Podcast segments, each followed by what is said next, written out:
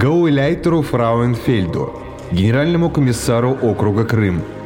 Дорогой Партей Геноссе, огромное спасибо вам за ваш меморандум о переселении жителей Южного Тироля в Крым. Вчера я говорил об этом с фюрером. Он ни в коем случае не против. Я тоже всецело вас поддерживаю. Но мы сошлись на том, что переселить тирольцев сможем только после войны. Такую записку в июле 42-го отправил рейхсфюрер СС Генрих Гиммлер своему протеже Альфреду Фрауенфельду. Бывший гауляйтер Вены поддерживал нацистов еще с конца 20-х, тесно общался с верхушкой партии, чем обеспечил себе стремительный карьерный рост. Летом 42-го Фрауенфельд был на вершине могущества – Ему доверили управлять гражданской администрацией Крыма, обустройство которого лично продумывал еще Гитлер в 1941 году. Крым будет полностью эвакуирован. Никаких иноземцев. И заселен немцами, став непосредственной частью Рейха. Фрауенфельд в книге «Причины и смысл нашей борьбы» предлагал связать Крым и Германию автобаном длиной 2000 километров, который позволил бы доехать от Симферополя до Гамбурга за два дня. А в справочнике «Крым» он доказывал, почему полуостров якобы исконно немецкий. Ведь это же земли готов. Но дальше слов дело не пошло, и округ Таврия был сформирован не полностью – Крым сопротивлялся нацистам вплоть до июля 42-го, а впоследствии подвергался нападениям советских диверсантов, поэтому был прифронтовой зоной. Крымом Фрауенфельд управлял лишь на бумаге и потому организовал свой штаб в Мелитополе.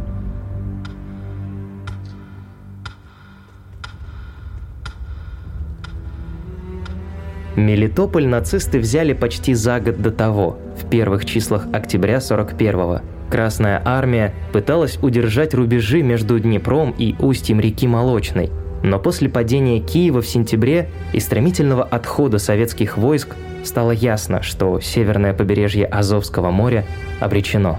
О том, как советские войска пытались вырваться из киевского котла и почему в этом оказался виноват человек, впоследствии спасший сотни тысяч солдат из-под Белгорода, мы рассказывали в одном из прошлых эпизодов подкаста «Освобождение». Белгород, часть первая. Как безвестный маршал Победы избежал Белгородского котла. Уничтожив сразу пять советских армий под Киевом, группа армий Юг бросилась в атаку на Крым.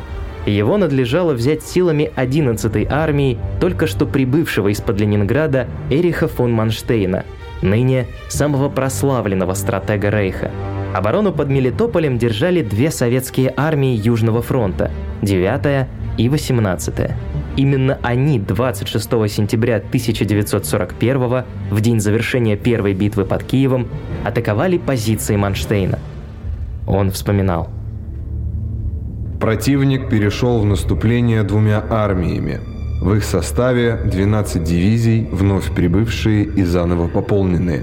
Обстановка напряженная – во фронте Третьей румынской армии противник пробил брешь шириной 15 километров. Румыны потеряли почти всю артиллерию и понесли большие потери. Не оставалось ничего иного, как приказать бригаде Лейбштандарт СС, единственному моторизованному соединению, которое уже приближалось к Перекопскому перешейку, повернуть назад и принять участие в прорыве на Ростов. Контратака советских войск во фланг наступающим на Крым частям изрядно потрепала вермахт.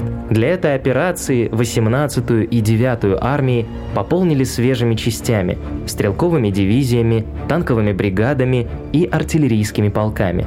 27 сентября ситуация стала критической. Румыны бежали со своих позиций.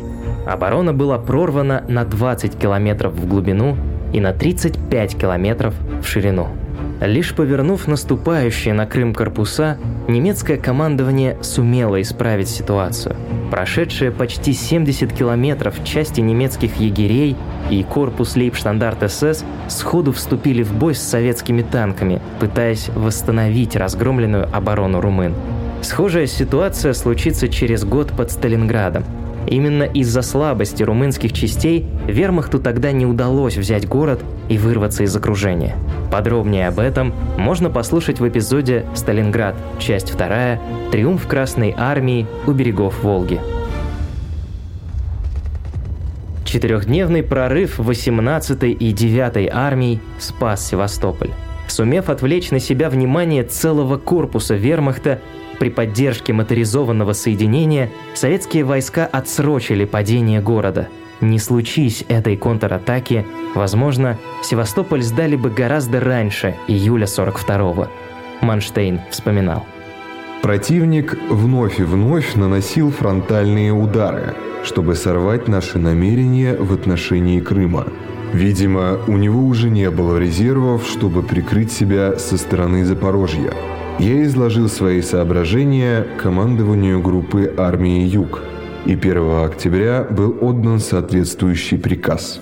В то время как 11-я армия приковывала к себе наступающего противника, на севере стало усиливаться давление со стороны первой танковой группы.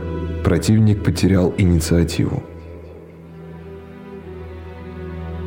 Контрнаступление вермахта от Запорожья привело к тому, что 18-я и 9-я армии оказались под угрозой окружения. Держать Мелитополь уже не было смысла, и советские войска начали спешно отходить. Но их это не спасло. Уже 4 октября немецкие танки прорвались к северу от позиций 18-й армии, пока лейбштандарт СС давил 9-ю армию на берегу Азовского моря. Кольцо окружения готово было вот-вот схлопнуться – 8 октября близ поселка Черниговка в котел попал командующий 18-й армией Андрей Смирнов. Он мог эвакуироваться двумя днями ранее, когда по приказу Сталина специально за ним прилетел самолет. Это был не единичный случай. Точно так же вывезли Семена Буденова из-под Киева и Ивана Петрова из-под Севастополя. Но Смирнов отказался покинуть свои войска. «Пока оружие в руках!» Мы остаемся бойцами Красной Армии!» — крикнул он, когда вместе с бойцами двинулся на прорыв. В письме начальник штаба Владимир Колпакчи отмечал Опергруппа утром 8 октября прорвалась на восток между селами Андреевка и Поповка. Командарм Смирнов убит. Есть версия, что Смирнов погиб не столь героически. По словам Колпакчи, командарм пьянствовал, не слушал приказов ставки и в конце концов застрелился, чтобы не попасть в плен. Оставшихся в живых выводил из окружения якобы сам Колпакчи. Так или иначе, на утро немцы с почестями похоронили советского генерала у села Поповка. По словам Манштейна, в Мелитопольском котле вермахт захватил 65 тысяч пленных – 125 танков и 500 орудий. После Мелитополя почти все дивизии Южного фронта были обескровлены. Их силы не превышали численности полка, то есть не более трех тысяч человек. Фронт оборонялся в одном эшелоне, и дальше первого рубежа уже ничего не было. Один танковый прорыв, и немцы уже в тылу. Понимая всю опасность ситуации, в октябре Ставка издала приказ отступать на восток, на линию Касторная, Красный Лиман, Горловка, Таганрог. Это означало оставить Харьков, Белгород, Мариуполь и Донецк, тогда называвшийся Сталина. Но за счет сокращения линии фронта можно было укрепить оборону дополнительными эшелонами. В результате вермахт захватил всю левобережную Украину и вышел к Ростову. О битве за Ростов мы рассказывали в эпизоде «Ростов-на-Дону. Часть первая. Кровавая неделя 1941 года». Однако главная цель, которую преследовали соединения Южного фронта, была достигнута. Отвлечь на себя часть сил из Крыма. Контрудары 18-й и 9-й армий вынудили вермахт импровизировать и совершать ошибки. Именно эта тактика в конце концов и привела к краху Блицкрига.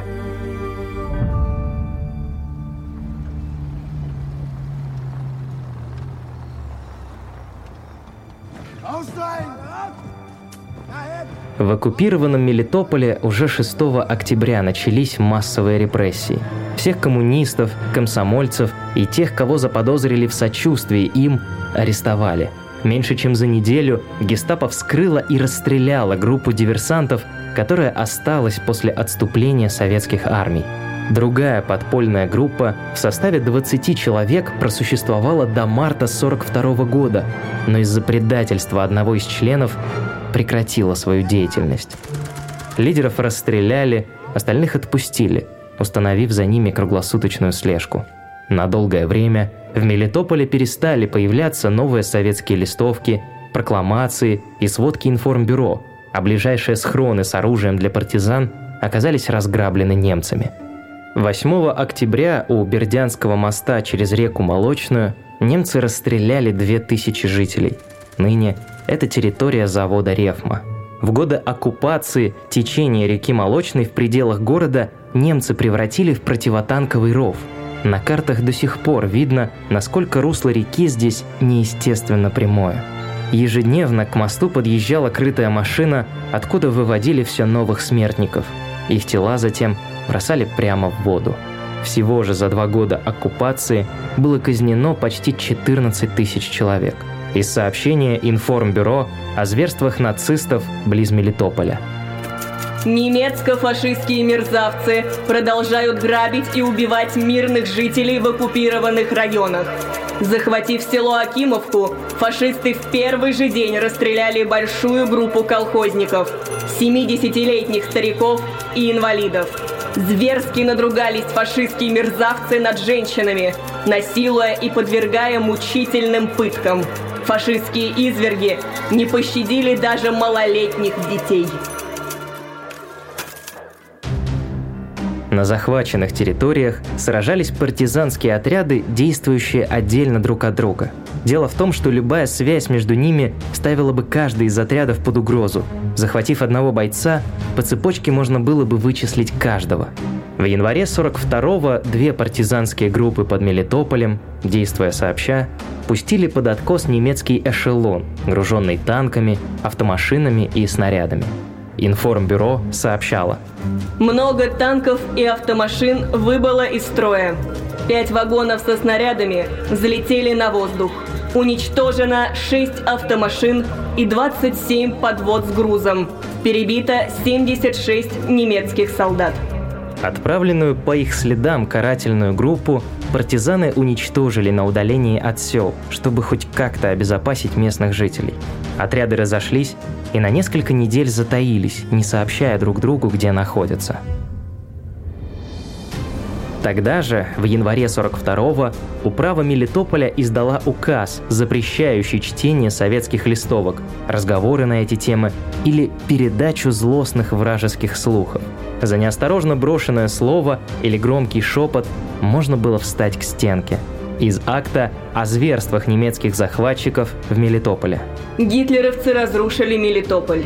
Они взорвали насосокомпрессорный завод, завод имени Микояна, завод имени Воровского, консервный завод, а также сотни жилых домов.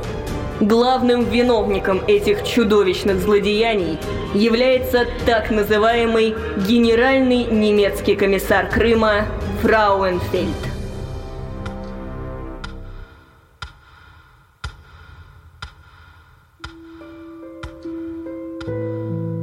Мелитополь освободили лишь два года спустя при прорыве оборонительной линии Вотана.